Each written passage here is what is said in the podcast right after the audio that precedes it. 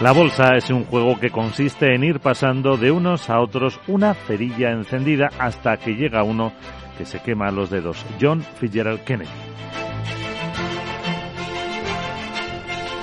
Capital, la bolsa y la vida.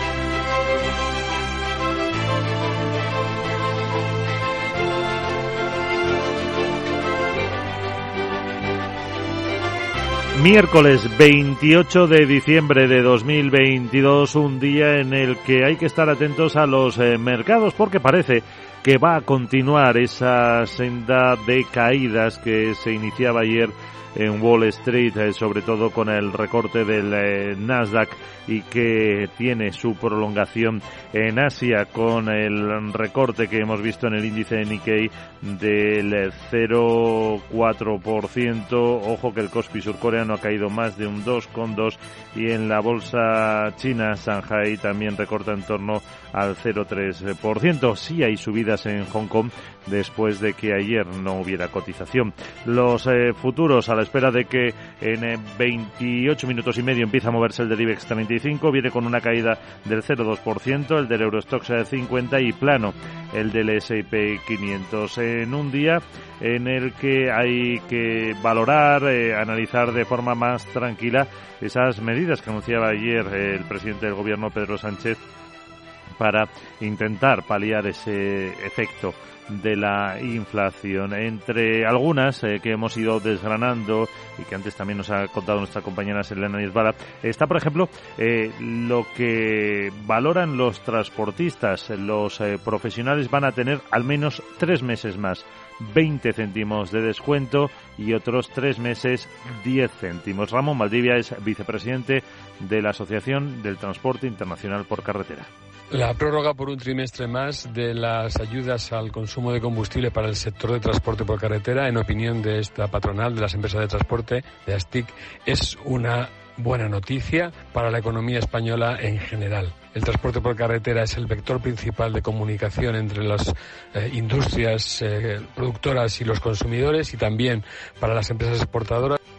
Además, eh, veremos eh, ese impacto, el análisis que nos deja aquí el profesor eh, José Carlos Díez a partir de las 8 y 10 de la mañana en la entrevista Capital y luego lo comentaremos con José Ignacio Gutiérrez, con Carmen Morales y también con el profesor de Instituto de Empresa Paco Navarro, lo que nos diga el profesor José Carlos Díez. También hablaremos algo de ese veto a, ahora de Rusia a exportar el petróleo a los países del G7 de la Unión Europea que han eh, puesto pues ese tope de 60 dólares al eh, crudo. Y un eh, presidente de Ucrania, Volodymyr Zelensky, que ha hablado esta noche con el responsable de BlackRock y dice que ya están preparando la reconstrucción del país, aunque él alerta de que hay que prepararse para el invierno.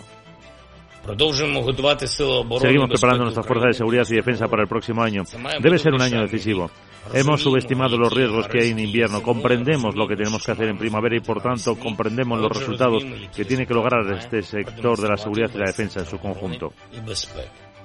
Pues eh, estos eh, son eh, temas que analizaremos, como digo, durante esta mañana, en la que también hay que ver cómo están las divisas. El euro aguanta por encima del 1,06, 1,0648 y el, en cuanto al CFD, las pantallas de CMC Markets, vemos el crudo Brent como cae un poquito ahora mismo a los 84,2 eh, dólares el barril de referencia en Europa.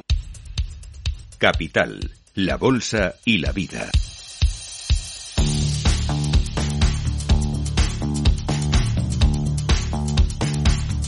16 minutos para que comience a moverse el futuro del IBEX 35. Sigue con recortes un poquito menos del 0,2 el del Eurostox 50. Eh, Así que, Sandra, eh, con todo esto, ¿qué puede pasar hoy en las bolsas?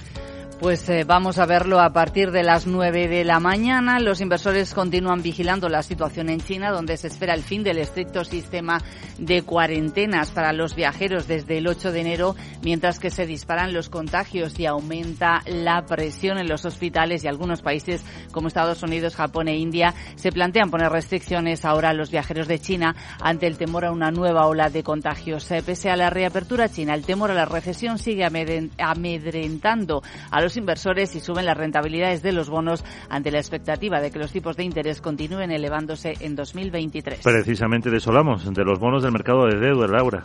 Eh, sí, porque están protagonizando hasta el último minuto del año los movimientos en el mercado bono español a 10 años en máximos de este 2022, 3,57% a principios de año. Ojo, estaba ligeramente por debajo del 0,60%. Espectacular la caída del precio de los bonos o de la subida de las rentabilidades de la mano de las subidas de los tipos de interés para luchar contra la inflación. En estos niveles ya coqueteaba en octubre el bono español a 10 años, pero salvo ese movimiento no veíamos al bono español en la zona del 3,57%.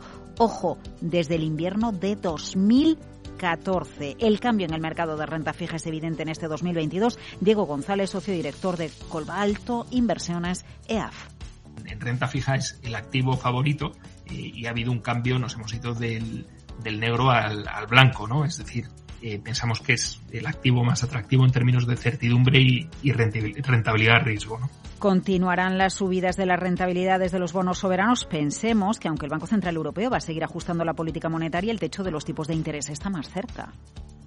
O lo que vemos de cara a 2023 es un escenario en el que eh, cada vez estamos más cerca del, target rate, es decir, de, un fin a las subidas de tipos de interés eh, y probablemente según se vaya desacelerando la economía y empezamos a ver empecemos a ver más dificultades, probablemente tendrán que empezar a bajar, habrá menos inflación lo malo de la subida de los bonos soberanos españoles, que supone mayor coste de financiación para nuestro tesoro. Lo bueno, que pese a la subida, como también están subiendo otros bonos, por ejemplo el alemán, la prima de riesgos se mantiene en la zona de los 105 puntos básicos. Y un apunte más, es atractivo el bono español. Lo que todo el mundo piensa es que nadie dejaría caer a España como economía. Así que invertir con rentabilidades del 3-6%, bueno, que cada uno decida si es o no interesante.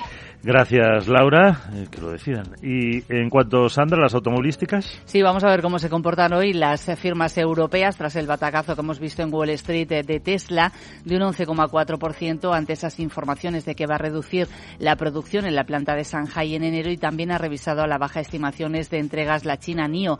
Además, la subida de la inflación y de los tipos de interés pueden afectar a la demanda de los coches más eh, sectores o más mm, empresas que puedan ser protagonistas del automovilístico a las petroleras. Tras esa decisión de Vladimir Putin de prohibir a partir del 1 de febrero de 2023 exportar petróleo a aquellos países que apliquen un tope a los precios eh, del crudo ruso. Por otra parte, Repsol va a mantener su descuento de 10 céntimos por litro hasta el 31 de marzo, a pesar de que el gobierno español ha eliminado la bonificación de 20 céntimos eh, por litro a los carburantes a partir del 1 de enero. ¿Y hablas de pago? ¿Quién paga también dividendo? Pues hoy te reparte dividendo con cargo a 2022 de 0,08 euros brutos eh, por acción, el ECNOR 6 eh, céntimos y Prosegur también otros 6 eh, céntimos por acción. ¿Algún apunte más? Seguiremos a las firmas de lujo que ayer ya se beneficiaron de la próxima reapertura de China. En Italia, la firma Nexi y Olivetti de Telecom Italia se han asociado para ofrecer soluciones avanzadas de pago electrónico a las empresas, aunque no han desvelado detalles eh, financieros. Y ya que estamos en Italia, el regulador antimonopolio ha abierto una investigación sobre la posible fijación de precios de vuelos dentro y fuera de Sicilia por parte de las aerolíneas Ryanair, Wizz Air y EasyJet. Un par de apuntes más Amper ha vendido la totalidad de, su filial Formecal, dedicada a la fabricación de componentes aeronáuticos, por 7 millones de euros y ArcelorMittal ha acordado con los sindicatos prorrogar tres meses el actual ERTE. Gracias, Sandra. Vamos a ver qué pasó en Wall Street.